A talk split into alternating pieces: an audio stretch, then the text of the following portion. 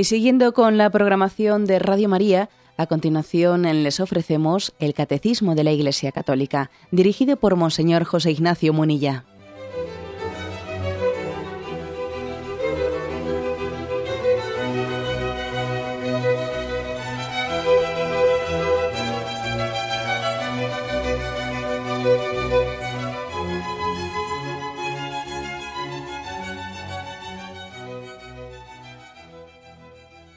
Cordial saludo a todos los oyentes de Radio María.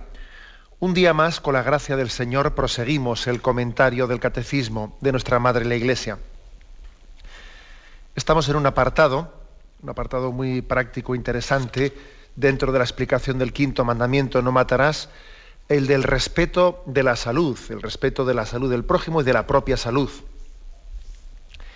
Habíamos dedicado ya dos, dos programas y nos habíamos quedado en el punto 2290, punto este en el que habla de la virtud de la templanza, que nos conduce a evitar toda clase de excesos, excesos que hacen daño a la propia salud. Ahora los iremos especificando, ¿no? pero habla de los excesos del abuso de comida, de alcohol, de tabaco, de medicinas, virtud de la templanza, una virtud muy, decíamos ayer, ¿no? pues muy necesaria y de la que nuestra cultura actual está muy carente tenemos una cultura muy desequilibrada y desequilibrante, ¿no? Y si por algo se caracteriza eh, la templanza, es pues, por moderar la atracción de los placeres, por procurar un equilibrio en el uso de los bienes creados, por asegurar el dominio de la voluntad sobre los instintos, por tanto una virtud importantísima, ¿no? Importantísima y digo de la que, de la que estamos muy, muy carentes, ¿no? porque verdaderamente estamos, eh, estamos construyendo una cultura que se mueve a ritmo de impulsos y de compulsiones. ¿no? Parece que, más que elegir libremente, madurar, discernir, tomar opciones, pues las cosas las, funcionamos a, a ritmos de, de ansiedades. ¿no? Bueno, aquí también se mezcla lo psicológico y lo moral, pero claro, no cabe únicamente esculparse pues, por desequilibrios psicológicos que también, lógicamente, han sido, se están generando en esta sociedad por la carencia, por, el poco cultivo de la virtud de la templanza. ¿no? Es decir, dicho de otra manera, que el mayor enemigo de nuestra propia salud, ¿eh? pues solemos ser nosotros mismos. Solemos ser nosotros mismos. O sea que no, estemos viendo siempre enemigos fuera. Siempre nos gusta echar la culpa a otro. Yo soy una víctima, ¿no? Si es que muchas veces somos víctimas de nosotros mismos, ¿no? Eh, lo importante, pues, es que, que, nos ayude esta reflexión que estamos haciendo aquí en el catecismo, que nos ayude a conducirnos en la vida. La virtud de la templanza quiere que el hombre sea señor, que sea dueño, que se conduzca en la vida en vez de que sea esclavo, ¿no? con esclavitudes en las que uno mismo se hace daño a sí mismo. Se hace daño a sí mismo. Bueno, pues dicho esto, que ayer ya insistimos en ello y no, le doy más, más vueltas, dicho esto quiero fijarme en que el punto 2290 dice, la virtud de la templanza conduce a evitar toda clase de excesos, el abuso, dice, de la comida, del alcohol. Ayer hablamos de la comida y del alcohol, ¿no? Hoy nos toca a partir del tabaco. Dice el abuso. Bueno, me fijo en esto. ¿eh? Es decir, eh, lo, que el, catecismo condena no es el uso, sino el abuso. Por eso se podía hacer una pregunta. Vamos a ver, el catecismo dice que el uso de, pues, del alcohol o del tabaco o de tal eh, sea pecado. Pues no, no dice eso. Dice que el abuso. Se puede beber o se puede, o se puede mm, fumar tabaco sin que eso suponga en sí mismo una violación de la ley de Dios? Bueno, pues el canadismo dice que, el problema no está en el uso, está en el abuso. En el abuso. Y esta distinción que hace, pues yo creo que, supone que frente a lo que algunos piensan, la moral católica no es una moral, eh, digamos, de tipo represivo, de una moral que tenga, tienda a negar cualquier tipo de goce sensible o material. No, esa no es la moral católica. La moral católica no parte de que todo goce sensible es malo, luego hay que reprimirlo. No, eso no es así. Nosotros no tenemos esa concepción dualista muy propia de Oriente, pero que no es propia de la tradición cristiana, en la que todo apetito, todo goce sensible es pecaminoso. Luego el hombre tiene que ser puramente espiritual y cualquier goce sensible tiene que ser reprimido. No, esa no es la espiritualidad católica. ¿Mm? Esa no es la espiritualidad católica. También el Señor quiere, nos ha dado también una capacidad de gozar y de disfrutar, incluso también sensiblemente del mundo. ¿no? Entonces, el Señor, el Señor no, no mira, eh, no mira como, como pecaminoso todo goce sensible. Ahora bien, la clave está, como digo, no en el uso, sino en el abuso. La clave está cuando alguien disfruta de los goces sensibles sin que tenga capacidad de renunciar a ellos. Entonces es esclavo. El que disfruta sin capacidad de renunciar, y, para tener capacidad hay que ejercitarse la renuncia también, ¿eh? pues entonces eh, es que si no es esclavo. Y esto, esto último que he dicho lo quiero subrayar, porque algunos dicen, no, no, yo sí tengo capacidad de renunciar, yo sí tengo capacidad de renunciar. Bueno, pues si tienes capacidad de renunciar, tienes que ejercitarte, porque si no te ejercitas en esa capacidad, al final esa capacidad es más teórica que práctica, es más teórica que real, no es real. No vale decir, si yo quiero lo dejo, si yo quiero puedo dejarlo. No, eh, mira, para que ese querer sea verdadero y no sea un brindis al sol, no sea una hipótesis, sino sea una realidad, tú tienes que ejercitarte, de hecho, ¿eh? renunciando, pues eh, en situaciones determinadas, a esas atracciones y esos goces sensibles, porque si no renuncias, luego al final vas a ser esclavo. Bueno, y he aquí, he aquí este equilibrio importante en la vida espiritual, ¿no? El equilibrio, de saber eh, disfrutar y saber renunciar a ello, las dos cosas. Disfrutar y renunciar.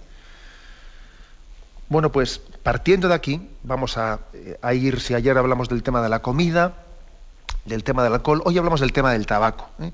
Dice, la virtud de la templanza conduce a evitar toda clase de abusos en el tabaco, dice también. Bueno, pues, qué decir que en el tabaco pues existe también, yo diría, todavía una, un, aspecto, un aspecto de gravedad superior a otro tipo de, eh, también de atracciones sensibles, por el hecho de que también en el tabaco se da una adicción una adicción física. ¿eh? Me refiero a una sustancia, a una sustancia que sea la nicotina, lo que sea, una adicción que hace que esa atracción sensible pues, mm, esté también provocada por un elemento químico que la hace más peligrosa. ¿eh? A mí me parece que, por lo tanto, que la comparación del abuso de la comida o del abuso del tabaco, pues eh, no, se puede equiparar al mismo nivel.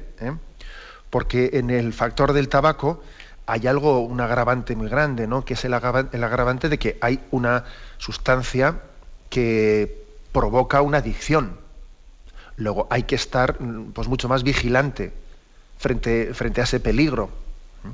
Y además, eh, también hay otra, tampoco se puede poner al mismo nivel el tabaco que, el abuso de, la comida, porque el, tabaco en sí, en sí mismo, eh, tiene un elemento perjudicial que la comida no lo tiene. La comida es perjudicial en el abuso, pero, mm, pero ojo, eh, el tabaco es perjudicial en cuanto que el uso eh, deja de ser mínimo. Cuando que, en cuanto que el uso ya es grande, ya comienza a ser perjudicial. ¿no? Bueno, por tanto, la aunque aquí el catecismo lo pone todo en la misma línea, el abuso de la comida, el abuso del alcohol, el abuso del tabaco, bien, pero distingamos también que es más grave, ¿no? O sea, que en el, que en el tabaco tenemos que ejercitar más la renuncia en este aspecto que no, pues que en el de la comida, ¿no? Como es lógico. Mm, por lo tanto, ahí puede haber una gran esclavitud, una esclavitud, aparte por, la dificultad que tenemos ¿no? de, la vivencia de la virtud de la templanza, pues porque existe un factor de dependencia física que todavía complica las cosas, ¿no? a pesar de que sabemos que nos hace daño a la salud y que puede tener consecuencias muy graves. ¿no? A mí me sorprende, vamos, me, impresiona mucho ver que, pues como los consumidores de tabaco, a pesar de que igual les dan unos, unos, pues unos datos muy duros sobre la influencia del tabaco en el cáncer, a pesar de que les, ponen unas cajetillas de tabaco que solamente de verlas, madre mía, pues parece que uno se asusta de ver allí ciertos anuncios, pues sin embargo, a pesar de eso, no, existe, o sea, continúa la dificultad de poder dejar esa adicción, ¿no? Eh, bueno, pues eso, eso implica claramente una, una adicción. O, qué decir que cuando un médico pues, a alguien le dice, debe usted dejar de fumar, y, sin embargo esa persona no es capaz de hacerlo, a pesar de que el médico se lo ha dicho, a pesar de que sabe que el médico le ha dicho que está perjudicando a su salud, ¿no? Evidentemente estamos ya en casos de abuso, no de uso.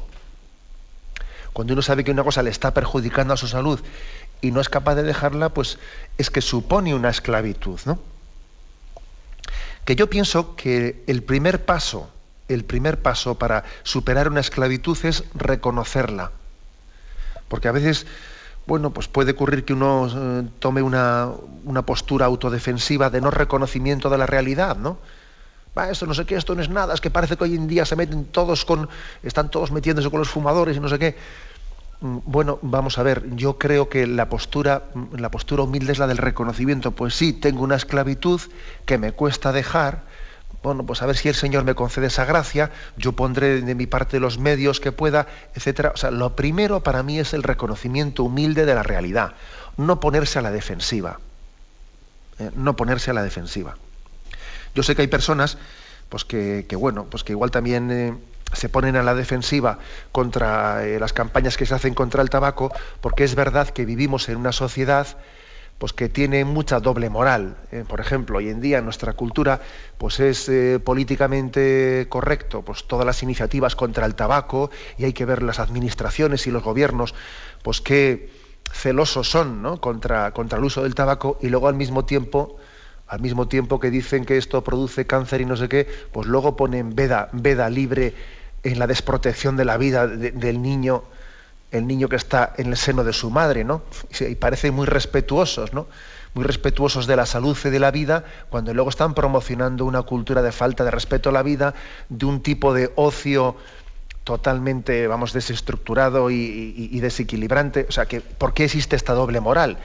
Claro, es una, una hipocresía de nuestra sociedad, ¿no? Que por una parte persigue el tabaco y por otra parte está promocionando un tipo de ocio que, es, meterse en una vorágine, en una vorágine que hace mucho daño a la salud, y no digamos nada del aborto, lo otro, lo otro y lo otro. Entonces hay personas que ante esta especie de doble moral se indignan y entonces, se, eh, como se dice, no se enroscan a la defensiva.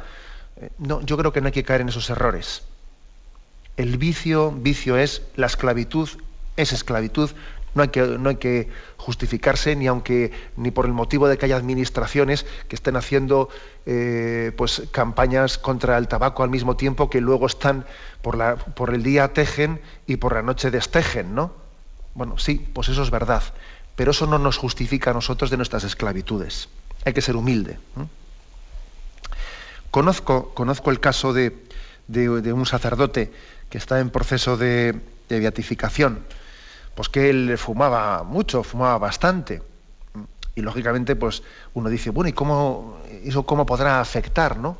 ¿Cómo podrá afectar el hecho de que pues, una persona fumase, un sacerdote o un, seglar fumase, eh, y, luego pues, eh, la Iglesia esté estudiando la posibilidad de, reconocer sus virtudes heroicas, de elevar, eh, incluso de elevar como al altar, ¿no? a los altares, como se dice, de por ponerlo como modelo, como modelo, ¿no?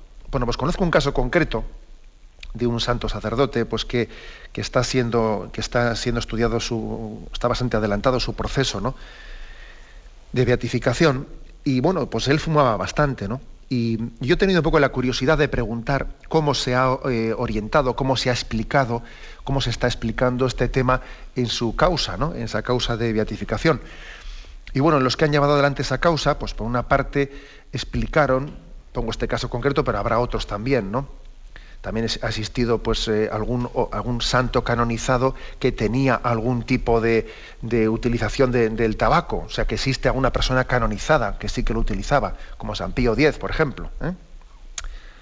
Bueno, era él, más que fumar lo que, según tengo entendido, era consumidor de lo que en aquel tiempo era un poco el tabaco, el rapé, etcétera. Bueno, pues yo sé concretamente que en este caso que yo, que yo he conocido, por el que he preguntado, por el que me he interesado, por una parte, pues, eh, pues este sacerdote solía utilizar mucho el tabaco y también el café como una forma de estimulante para poder, poderse permitir el dormir poco, pues porque él tenía una actividad apostólica eh, tremenda en la que pues atendía continuamente la dirección espiritual, la confesión, tenía una oración muy intensa y dedicaba muy pocas horas al sueño, ¿no? Para poder mm, servir de esa manera al Señor. Bueno, y él se podía servir eh, del café y del tabaco como un estimulante para poder estar más despierto y sirviendo al Señor. Pero aún y todo eso no es suficiente como justificación, ¿no? No es suficiente. Y también en ese proceso, en ese proceso mm, también se, se alegó, ¿eh? se alegó otra cuestión y es que ese sacerdote a lo largo de su vida él reconocía humildemente pues que tenía esa esclavitud, esa adicción de la cual tenía que irse poco a poco liberando y él fue haciendo pues un proceso de ir reduciendo en su en su en su, en su ¿cómo se dice? en su diario, en su diario pues él iba notando cómo iba ofreciéndole al Señor la reducción del número de cigarrillos, etcétera, etcétera, etcétera. O sea que también uno de, eh, uno de los argumentos esgrimidos eh, como en favor de la santidad de este sacerdote en esa causa de canonización es el esfuerzo continuo que él hacía eh, pues para ir reduciendo el número de cigarrillos que iba fumando. O sea que así de claro, uno, por lo tanto, eh, puede luchar por la santidad, pues claro que puede y debe de luchar por la santidad a pesar de tener pues, sus esclavitudes y, sus adicciones, pero lógicamente no, no pactar con ellas, no hacer un pacto con ellas, ¿no? sino bueno, sin, sin perder la paz, pero sin hacer las paces. Digamos esto, ¿eh? sin perder la paz, pero sin hacer las paces.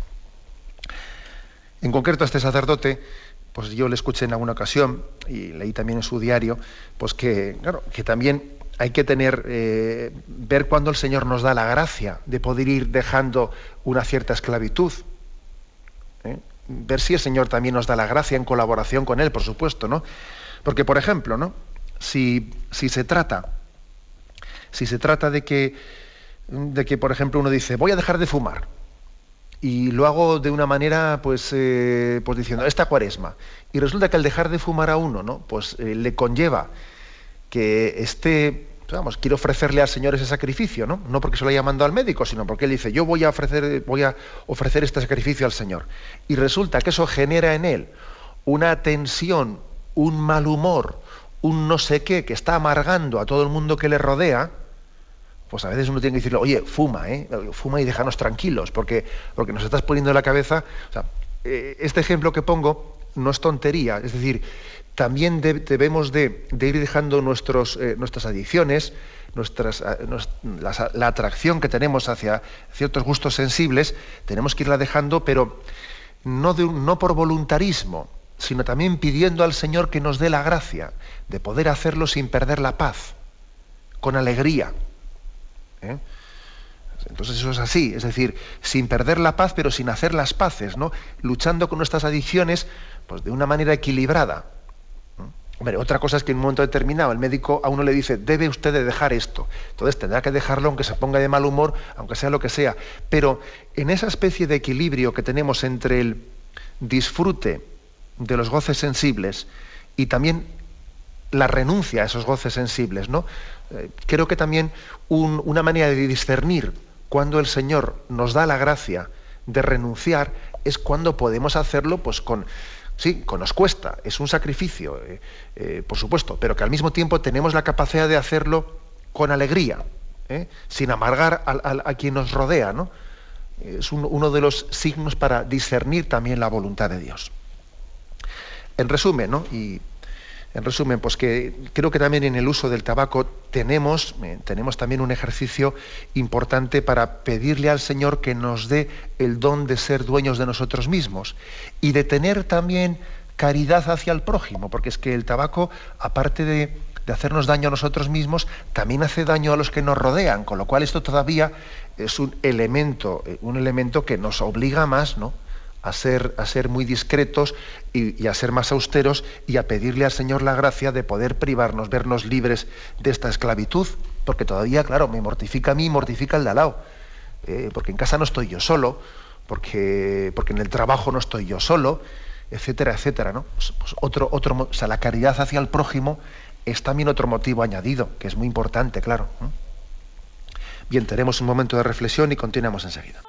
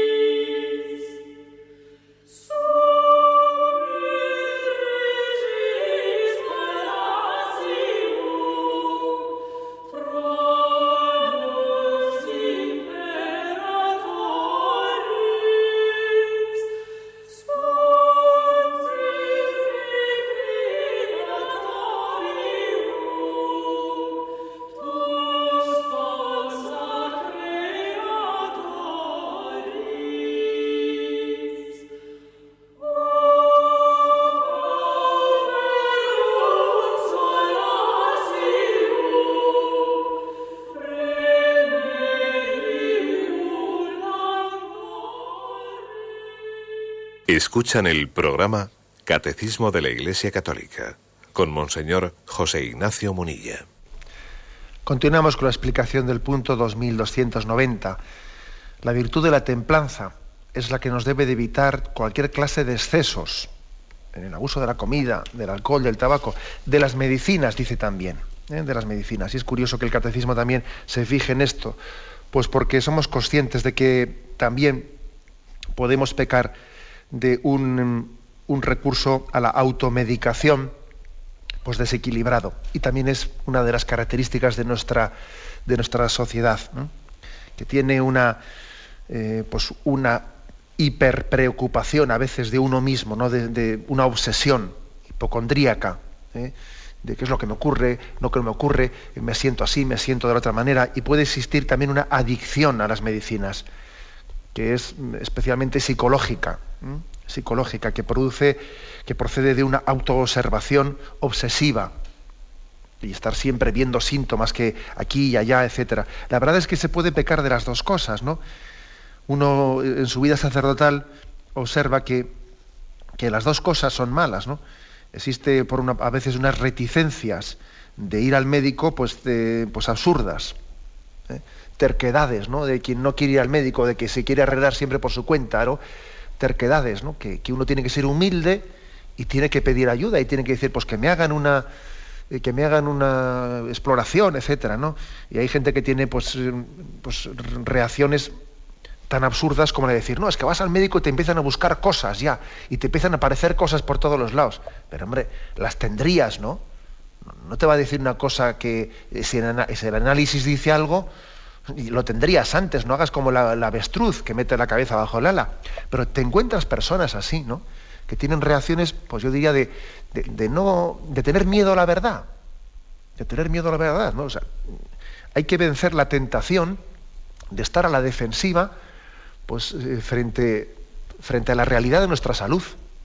¿no? Hay que reconocerla ¿no? Y, no, y no ese no querer saber, no querer saber. ¿no? A mí que no, me digan nada, pero bueno, eso, esto a veces se peca por este lado, se peca porque uno cuando vaya ante el médico, pues eh, está, es demasiado tarde para todo, para muchas cosas.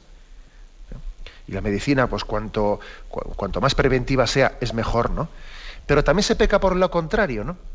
se peca por lo contrario, que al mismo tiempo hay pues, otro tipo de personas que caen en, pues, en la obsesión, en la autoobservación, en, en una especie de preocupación mm, desequilibrada de uno mismo y todo el rato dando la lata al médico, dando la lata al médico, llamando continuamente eh, y, cayendo en automedicación uno se automedica y hay personas que tienen en su casa pues una auténtica farmacia y bueno y parece que son especialistas en todo en automedicarse no pues las dos cosas ¿eh? son incorrectas. Y aquí también el catecismo hace una referencia a ello, ¿no?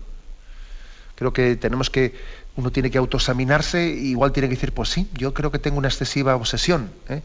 tengo una excesiva obsesión y estoy siempre mirándome a mí mismo y, y autoexaminando cualquier sensación que tengo, cualquier dolor, cualquier no sé qué, igual poniendo, tomándome la tensión eh, cada media hora, poniéndome el termómetro continuamente, ¿no? Cuando vemos este tipo de, de signos, pues yo creo que tenemos que ponernos delante del Señor, hacer oración y pedirle, Señor, dame la gracia del olvido de mí mismo, eh, que no me mire a mí cuando te siga.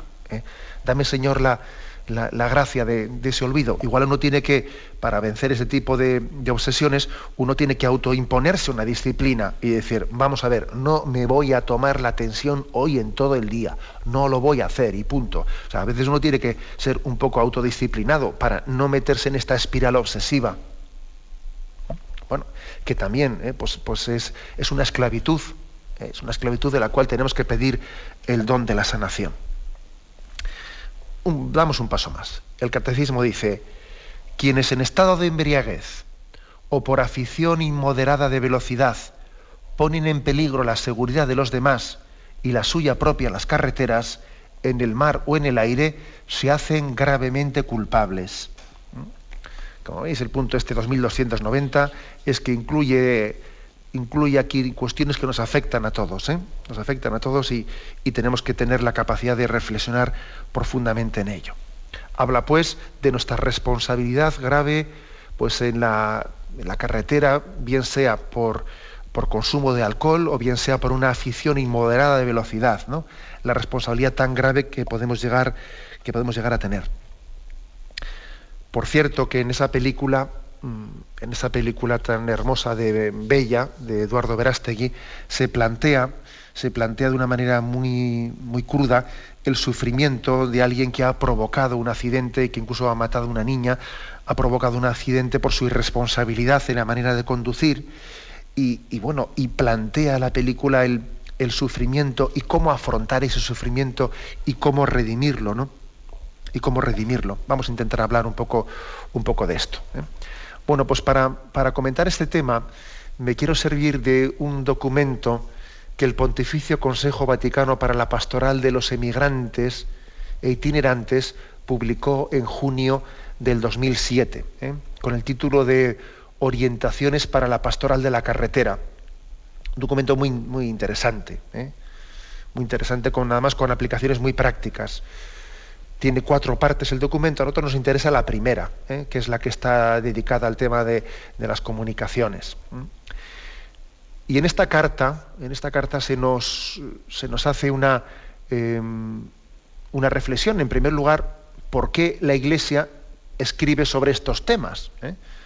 Porque algunos, vamos, cuando salió, este documento, tuvimos que, ¿eh? tuvimos que escuchar de todo, ¿no?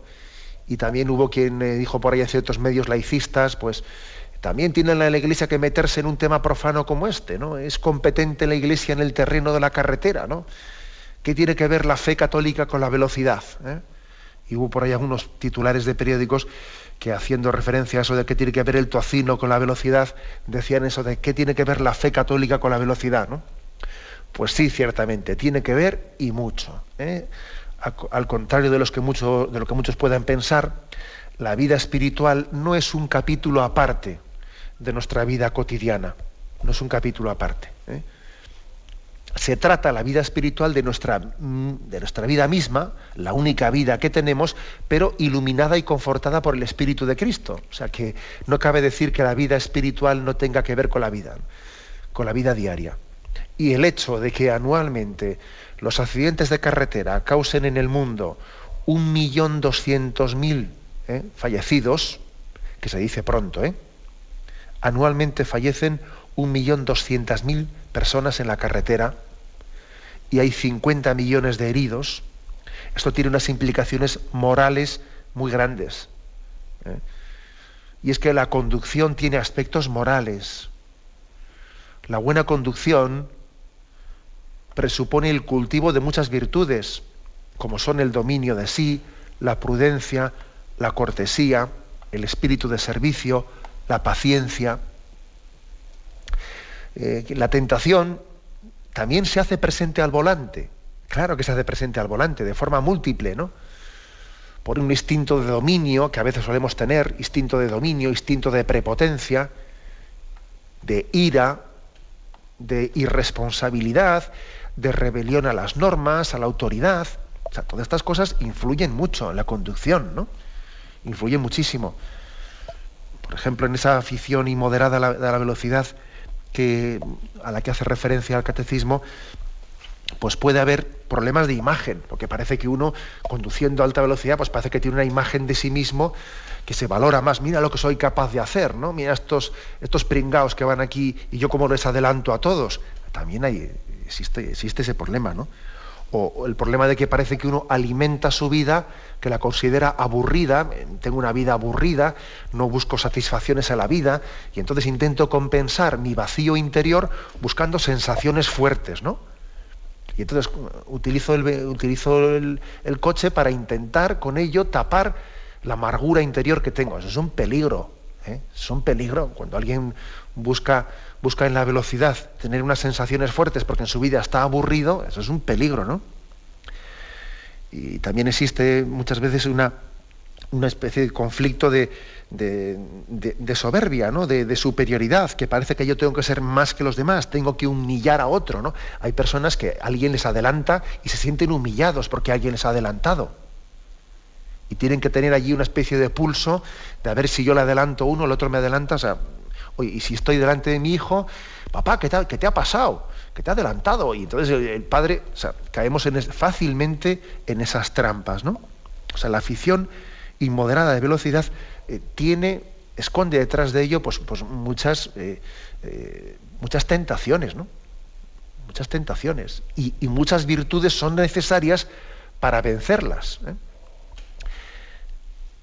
Vamos, por lo tanto, a, presentar cuatro virtudes concretas a las que hace referencia este, pues este documento pontificio. Pero tenemos previamente un momento de reflexión y continuaremos enseguida.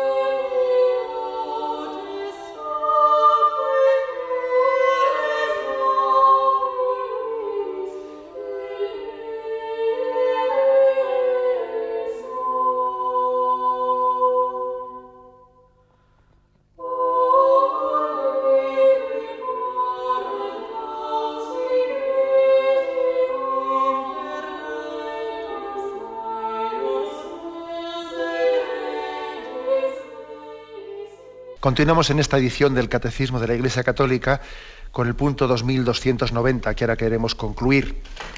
Habla de nuestra responsabilidad, al final del punto, de nuestra responsabilidad en la carretera. Y estaba yo haciendo referencia a un documento pontificio publicado en junio del, 2007, Orientaciones para la Pastoral de la Carretera. Y en ese documento se nos habla de cuatro virtudes principales para el conductor se habla de cuatro virtudes y diez mandamientos. Las cuatro virtudes son estas. Virtud de la caridad, porque Jesús nos dijo aquello de amarás a tu prójimo como a ti mismo. Y quererse a sí mismo, pues es condición indispensable para poder conducir responsablemente un vehículo. ¿eh? Porque muchas imprudencias en la carretera, en el fondo, no son sino manifestación de la amargura interior y de un indisimulado autodesprecio. Eh, una agresividad en la forma de proceder, en el fondo lo que está escondiendo es que uno está quemado por dentro. A lo anterior tenemos que añadir la caridad hacia el prójimo, especialmente hacia los más débiles al volante, ¿no? Pues conductores inseguros, ancianos que también conducen y tienen derecho a conducir, ¿no? Y a veces uno tiene, muestra una cierta irritabilidad ¿no? hacia otro conductor que le ve más inseguro. Este documento recoge unas palabras de Pío XII, de feliz memoria, pronunciadas en 1956 a un grupo de automovilistas, ¿no? y en unas palabras preciosas decía, no olvidéis respetar a los usuarios de la carretera, observad la cortesía y la lealtad hacia los demás, hacia los demás conductores y peatones, y mostradles vuestro carácter servicial. Ahora escuchad lo que dice. Enorgulleceos de saber dominar una impaciencia a menudo muy natural, de sacrificar a veces un poco de vuestro sentido del honor para que triunfe esa buena educación, que es un signo de la verdadera caridad. Dice el Papa Pío XII, ¿no? Nos tenemos que sentir orgullosos cada vez que hemos vencido una impaciencia o cada vez que hemos eh, mortificado ese sentido del honor frente a otro, ¿no? Sentirnos orgullosos de eso. ¿eh? Así dice, no solo podréis evitar accidentes desagradables, sino que contribuiréis a hacer del coche un instrumento incluso más útil para vosotros mismos y para los demás, y capaz de procurar la comunión. Por lo tanto, la primera virtud, la caridad hacia uno mismo y hacia el prójimo. Segundo, la virtud de la prudencia. La virtud de la prudencia supone no sobreestimar las propias cualidades, que es uno de, las, de los mayores peligros que podemos tener en la carretera, ¿no? El de sentirnos demasiado seguros, demasiado seguros. No. Y es que, claro, que yo no tenía intención, yo no tenía intención, pero un momento, el ser humano tiene que tener una capacidad de, de prever los peligros, de ponderar, de ponderar la oportunidad de correr riesgos o no correr riesgos, ¿no? La prudencia, ¿no? Por lo tanto, no vale, no vale con decir, yo es que no pensaba, no quería, yo no me imaginaba. Es que tenemos una responsabilidad porque la virtud de la prudencia es básica en nuestra vida y supone la humildad de no sobreestimar las propias cualidades. ¿no? Exige que tengamos precaución para afrontar imprevistos que se puedan presentar, porque si hay un imprevisto, tengo que tener un margen de poder responder a eso. Si voy al límite, si voy al límite, se, se presenta un imprevisto, ya no tengo nada que hacer. La prudencia requiere armonía de actitudes, disposiciones, madurez de juicio, un hábito de autocontrol. ¿eh? Prudencia. En tercer lugar, justicia. La justicia exige de quien conduce un conocimiento completo del código de circulación y de reglas que un conductor debe de conducir, ¿no? Y asimismo también la justicia eh, nos obliga a reparar el mal que hayamos podido causar, además de solicitar o conceder el perdón requerido. Estamos obligados a reparar el mal que hayamos podido causar. Esa película de Bella a la que he hecho referencia plantea esto, ¿eh? plantea bueno, pues como, el, protagonista de la película que, ha tenido ese atropellamiento pues, por imprudencia, ¿qué, hace? ¿Qué hace ante, ante ese mal que ha cometido? ¿no? Pues por una parte dar la cara, dar la cara, o sea, autoinculparse, no excusarse, ¿no? intentar pedir perdón, que a veces no es aceptado. De hecho, también en la película se plantea pues, que él había sido condenado por homicidio, aunque sea homicidio involuntario, pero él intentó ponerse en contacto con la madre de la niña que había atropellado. No, la madre no quiso, no quiso recibir esas disculpas, pero él entiende que tiene que intentar reparar, ¿no? reparar el mal que ha cometido. Incluso en la película plantea que su opción por la vida y su opción incluso, fijaros, contra el aborto, eh, también eh, tiene sus raíces en intentar reparar, ¿eh? reparar el daño que cometió. ¿no? Hay pues una necesidad de una reparación necesaria para un proceso de sanación en quien haya, quien haya cometido una imprudencia de ese calibre. ¿no? Por tanto, la primera virtud, decíamos, la caridad. Segunda, la prudencia. Tercera, la justicia. Cuarta, la esperanza. La esperanza. En el viaje hacia nuestro destino, los cristianos sabemos que Dios camina junto a nosotros y que nos preserva de muchos peligros, ¿no? Y este documento nos invita a emprender nuevos desplazamientos en presencia de Dios, encomendándonos al Santo Ángel de la Guarda, a San Cristóbal, al Arcángel Rafael, a Santa María del Camino. ¿eh? Más aún se nos invita a tener momentos de oración durante el viaje, con una mención expresa del Santo Rosario que hace el documento, ¿no? que dice que debido a su ritmo y a su repetición apacible, que no nos distrae de la conducción. Yo creo que el rosario es algo que nos puede ayudar mucho ¿no? en la conducción. Yo, os voy a decir que yo tengo en el coche pues esos, eh, esos CDs de, Radio María del Rosario del Papa, el Rosario del Papa, que yo muchas veces lo utilizo cuando voy, por, voy conduciendo. ¿no? O sea que estas cuatro estas cuatro virtudes, caridad, prudencia, justicia y esperanza, de cara al, conductor. Y dice el documento, cuatro virtudes y diez mandamientos. Y los diez mandamientos son los siguientes. Dice, primero, no matarás. Segundo, que la carretera sea para ti un instrumento de comunión entre las personas y no de daño mortal. ¿Mm? O sea, pensar, por lo tanto, que la carretera es para poder ponerme en comunión con otras personas, no para separarme de ellas, para tener comunión con los demás. Tercero, que la cortesía, la corrección y la prudencia te ayuden a superar los imprevistos. La, cortesía, la corrección. ¿eh?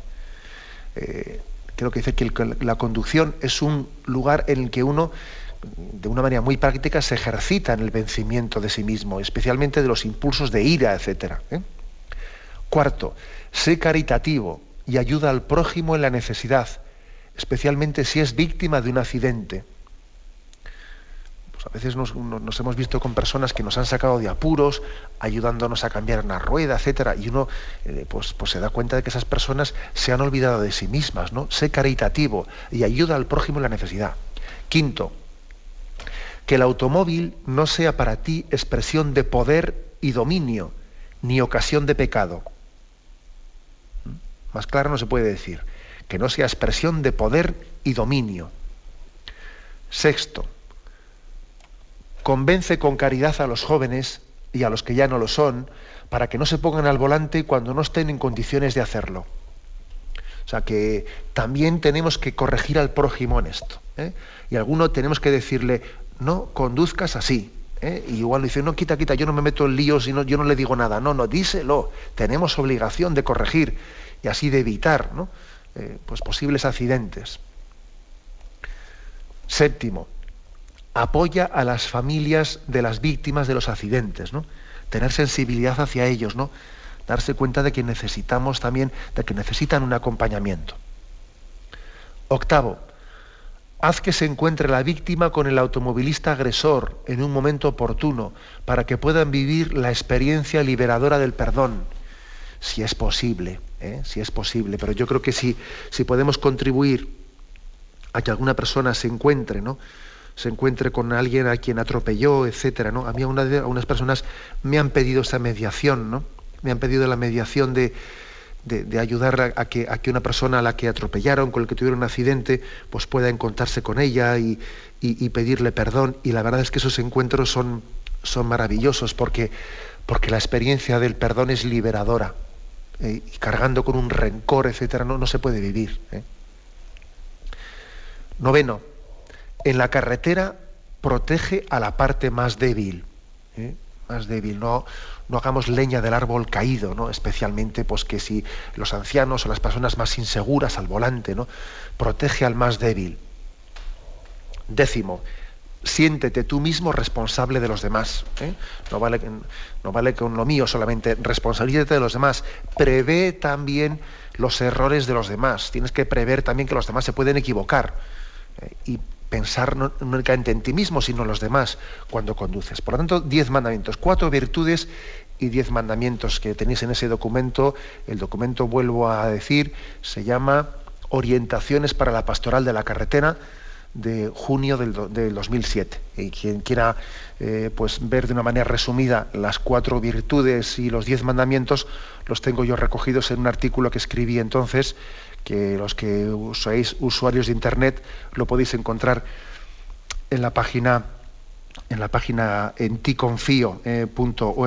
en la que suelo colgar yo así los artículos. Es un artículo que tiene como título Cuatro virtudes y diez mandamientos de la carretera. ¿eh? La tenéis en la página en ticonfio.org. Pues bien, lo dejamos aquí. Hemos concluido el punto 2290, la virtud de la templanza. ¿Eh? que nos conduce a evitar toda clase de excesos. Eh, que el Señor nos conceda esta virtud para, para saber conducirnos en la vida y no ser arrastrados en ella. Damos paso a la intervención de los oyentes. Podéis llamar para formular vuestras preguntas al teléfono 917 107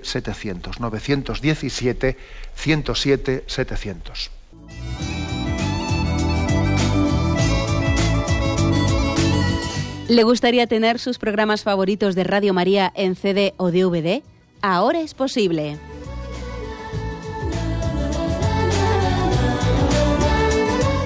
Le sugerimos que primero se informe en qué formato de audio lo puede escuchar en su equipo, DVD o CD, teniendo en cuenta que no todos los lectores de CD pueden reproducir el formato digital MP3 en el que enviamos nuestros programas. Y luego, si quiere en su casa esos programas que tanto le gustan, solo tiene que escribir una carta a Radio María, Paseo Lanceros 2, primera planta 28024, Madrid, indicando si lo quiere en CD o DVD y cuántos programas. También le rogamos que escriba su nombre, dirección y no se olvide de facilitarnos un teléfono de contacto para cualquier duda que nos surja.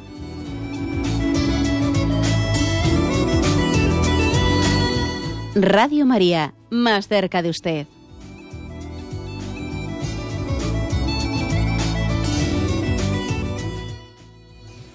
Escuchan el programa Catecismo de la Iglesia Católica con Monseñor José Ignacio Munilla.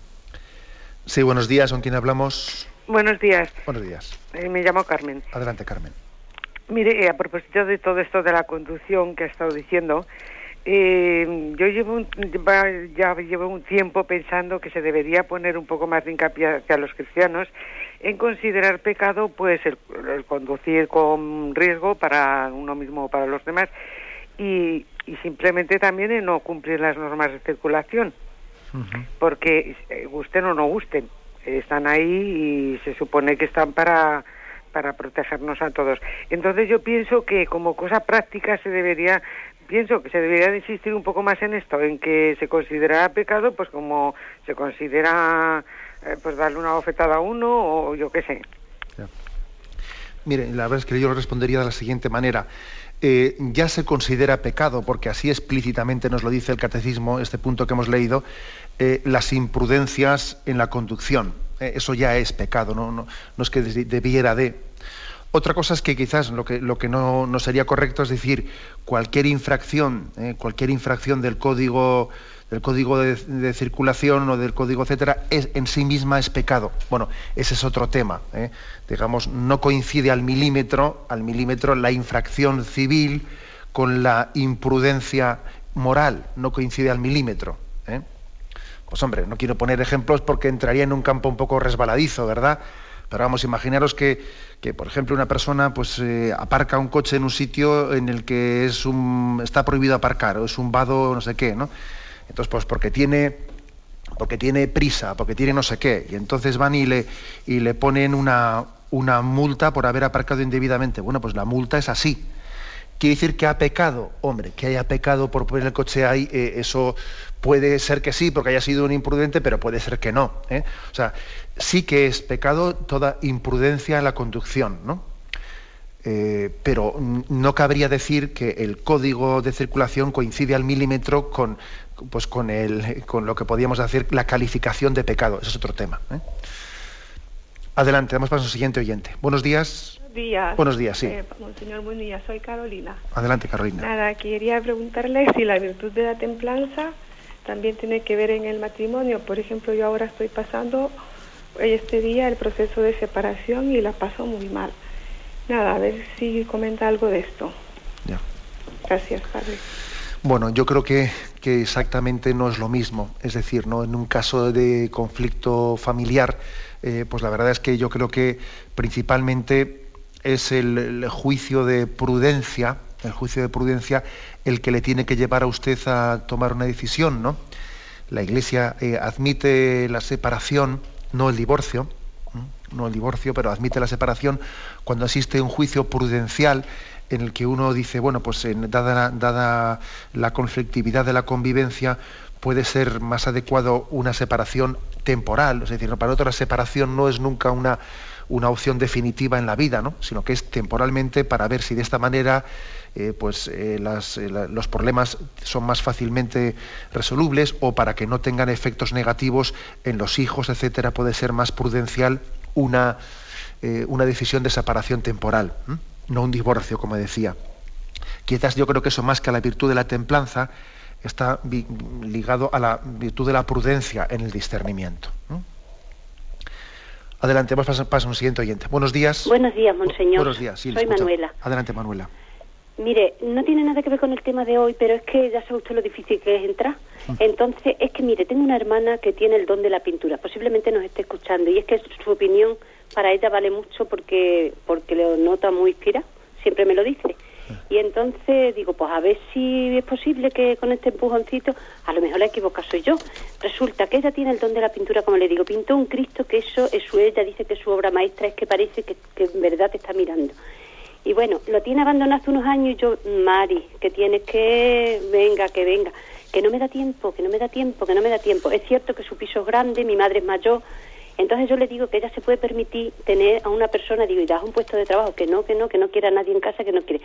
Y entonces yo estoy ahora una temporada viviendo con ella y es cierto que aquí hay mucho trabajo, pero es cierto que se podría permitir que alguien nos ayudara y podría y podría mm, podría dedicarse entonces yo le digo Dios te va a pedir cuentas del don que estás desperdiciando y es que ella confía mucho en su opinión porque mm, muchas veces coincide con, con la opinión que yo tengo de otras cosas que le he aconsejado y entonces dice, desde luego estás inspirada, estás inspirada, pero en este tema me cuesta más, digo, si coincidiera, porque hoy está trabajando, pero a veces incluso logra escaparse un poquito y escucharlo, pues se le agradecería mucho, a ver si de equivocar soy yo.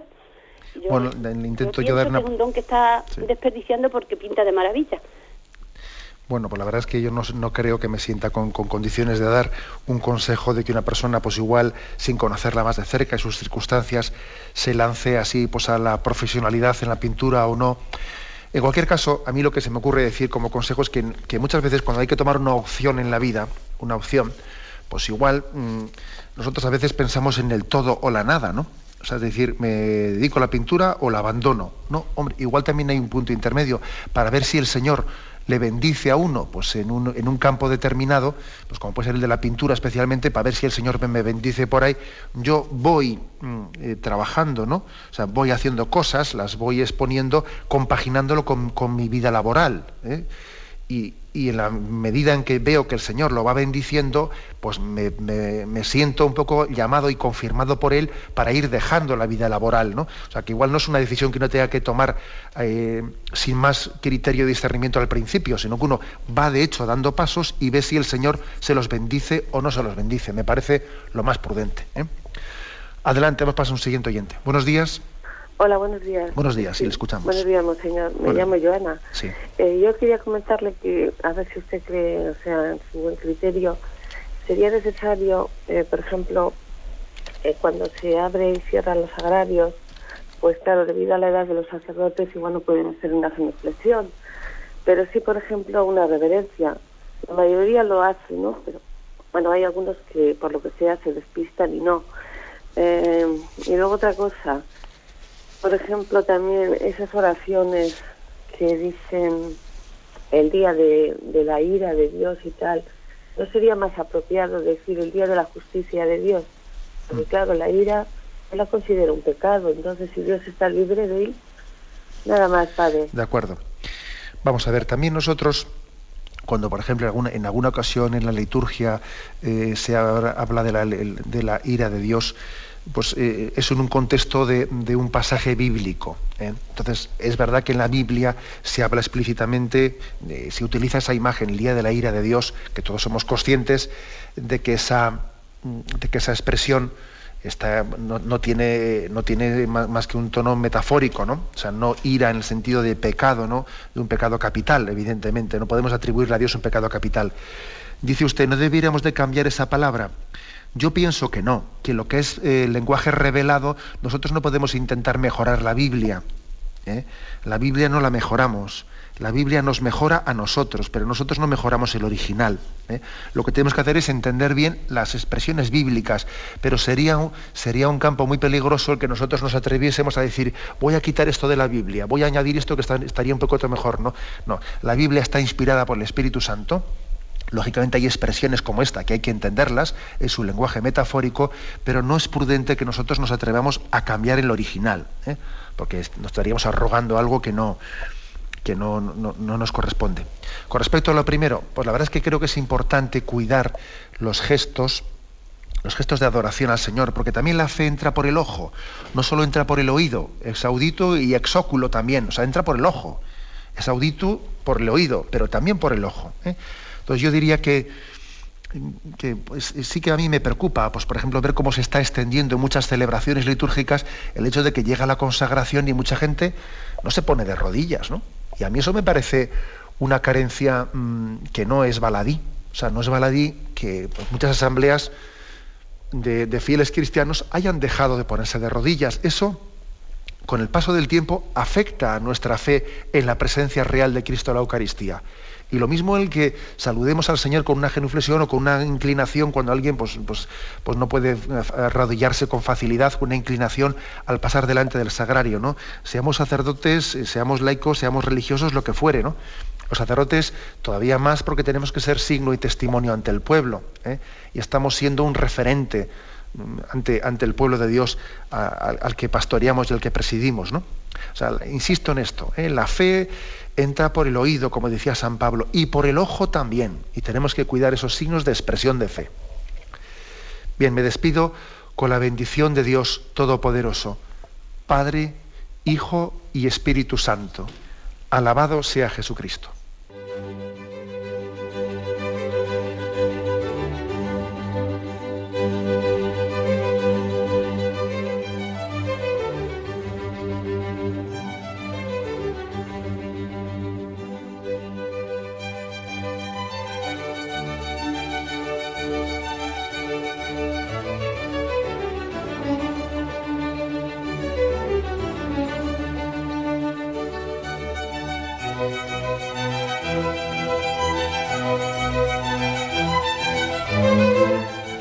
Han podido escuchar en Radio María el Catecismo de la Iglesia Católica, dirigido por Monseñor José Ignacio Munilla.